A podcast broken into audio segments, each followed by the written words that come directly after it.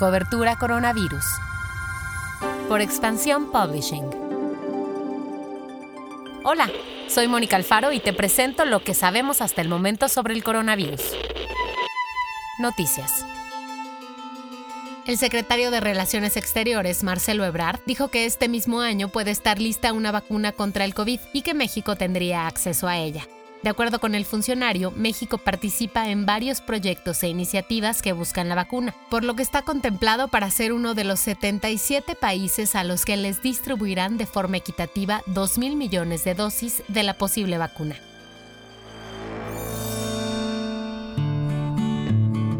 México ya alcanzó las 40.400 muertes por COVID esto implica un aumento de 915 decesos respecto al reporte previo, una cifra que no se veía desde hace casi un mes. En cuanto a contagios, nuestro país tiene 356.255 en total.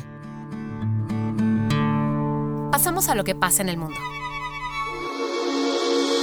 Ahora es África un representante de la OMS declaró que la Organización Mundial está preocupada por la aceleración del COVID en el continente africano, que hasta ahora se había mantenido alejado de la crisis. El director de emergencias sanitarias de la OMS, Michael Ryan, lo dijo así. Empezamos a ver una aceleración de la enfermedad en África y todos debemos tomar eso muy en serio y mostrar solidaridad.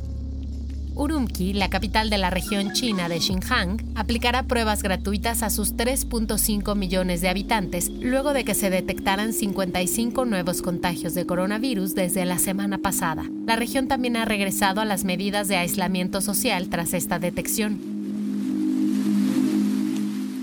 La nueva normalidad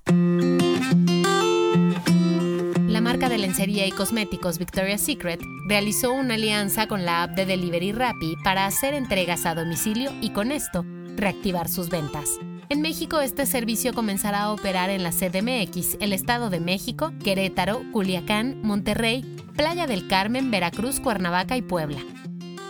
El drama televisivo médico Grey's Anatomy anunció que regresa con una decimoséptima temporada que en cada episodio tendrá historias sobre el coronavirus. Los productores de la serie declararon que se han reunido con médicos para conocer sus testimonios y saber cómo han vivido la pandemia.